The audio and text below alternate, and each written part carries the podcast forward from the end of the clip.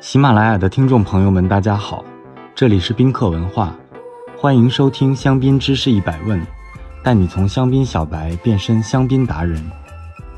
杜勒尔香槟酒庄很特别，它诞生于两个家族在生意上的强强联手。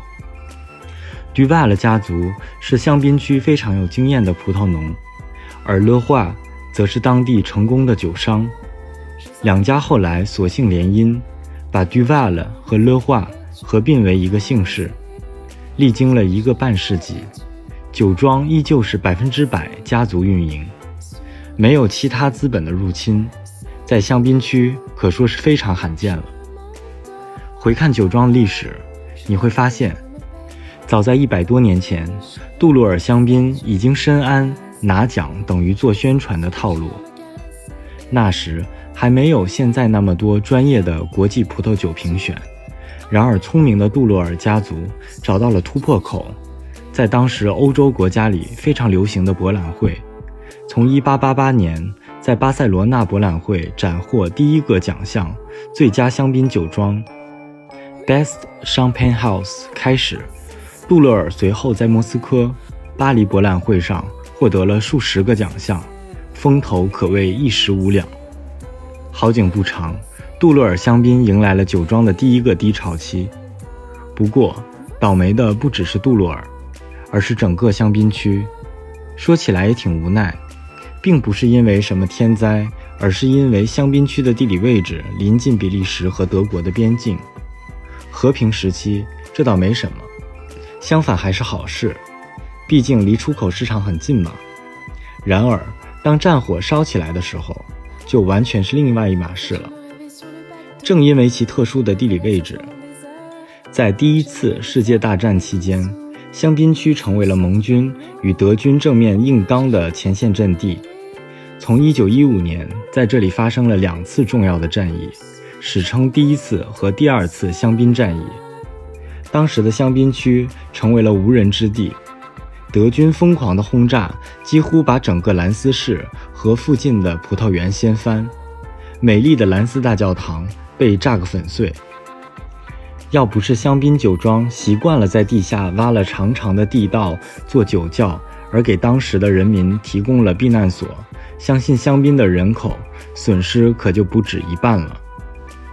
千辛万苦扛住了一战的物理攻击，香槟人正以为可以喘口气的时候。第二波无形的攻击马上就到了。在大战爆发前，香槟区有着两个财大气粗的金主爸爸：俄罗斯和美国。然而一战后期，俄国爆发十月革命，美国也在1920年宣布实施禁酒令，一下子失去两大金主的香槟区订单量大幅减少。祸不单行，不久以后，第二次世界大战全面爆发。尽管这次香槟逃过了成为战地的厄运，然而他们将要遭受更大的苦难。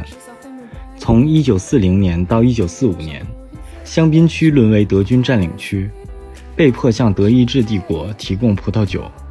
在这段时间，香槟人为了保住自己的家业，想尽方法和德国人斗智斗勇，其中就包括了杜勒尔香槟的当家黑梦。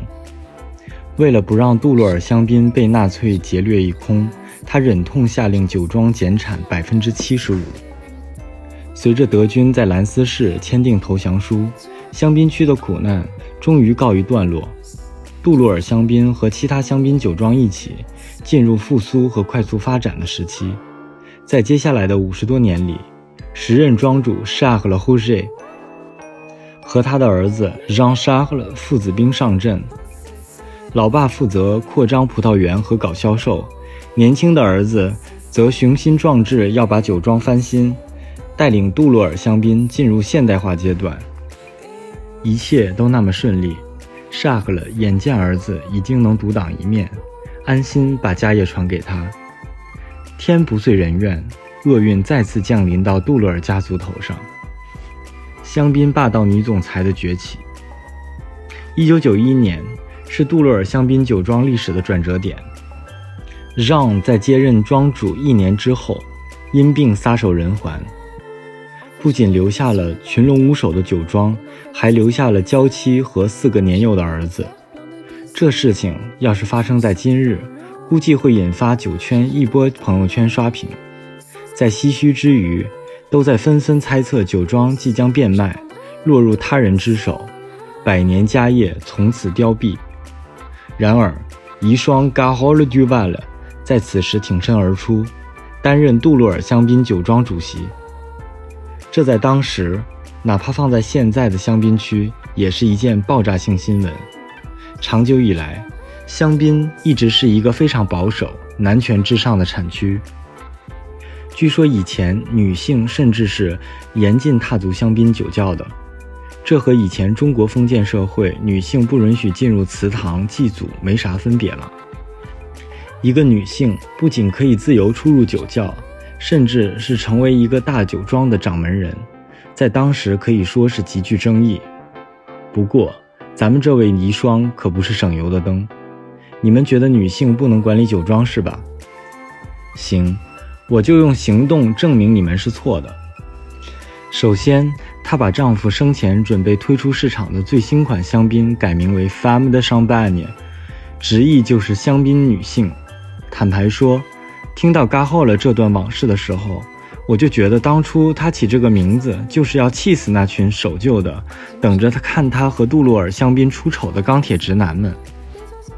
于是，刚担任庄主没多久的嘎后了，在香槟区投放另一个重量级深水炸弹，聘请应届毕业生 Sandrine Logette Jardin 出任一个香槟酒庄没见过的职位——质量监控总监。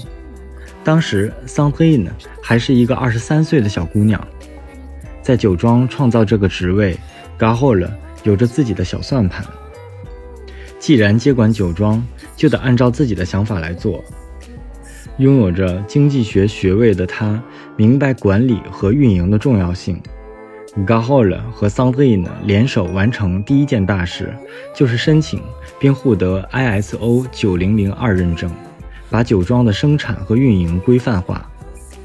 整饰朝纲之后，这位霸气的女总裁带领着杜洛尔香槟酒庄不断大胆创新，采用几乎被香槟区遗忘的橡木桶酿造或陈年葡萄酒。早在有机风潮涌现之前，他已经带领酒庄申请了有机种植认证。将近三十年里，g a h o r 交出了一份耀眼的成绩单。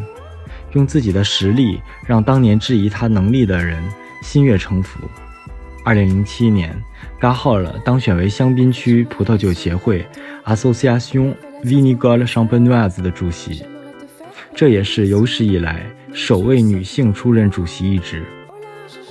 二零一三年，她被法国专业的葡萄酒杂志 （RVF） 评选为香槟区最有影响力的女性，而和她一起奋斗的桑菲呢？也于2005年正式出任杜洛尔香槟的总酿酒师，至今依然是香槟区唯一一位女性总酿酒师。自此，嘎霍尔作为香槟区霸道女总裁的江湖地位可谓固若金汤了。嘎霍尔曾经在媒体访问里提出，杜洛尔香槟无法做到花大钱做推广，精心打算的他要把市场推广的预算。用在刀尖上，因此这些年来，杜洛尔香槟一直都致力于通过餐桌结合美食来推广。据闻这个策略的诞生和嘎霍尔对餐厅的情结有关。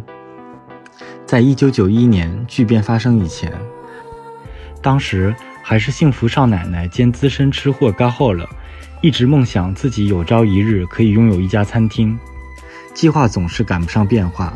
既然不能开餐厅，那就通过餐厅卖酒吧。于是，在高浩了执掌杜鲁尔香槟这些年来，酒庄和世界各地的高端餐厅，如米其林餐厅等，建立了紧密的合作关系。杜鲁尔香槟不仅和一批顶级星级厨师和侍酒师开展了无数精彩的香槟酒餐酒搭配推广活动，甚至还和他们一起合作推出联名款。例如，为了庆贺酒庄成立一百六十周年，杜洛尔香槟与法国甜品大师皮埃尔·埃赫曼合作推出全新酒款杜洛尔桃红夫人香槟。今天教大家杜洛尔香槟的法语发音：Duval lovoir。Duval le hua duval le hua 你学会了吗？如果听友朋友们有关于香槟知识的小问题，欢迎在评论区互动，也可以关注宾客文化公众号，发现更多香槟的资讯。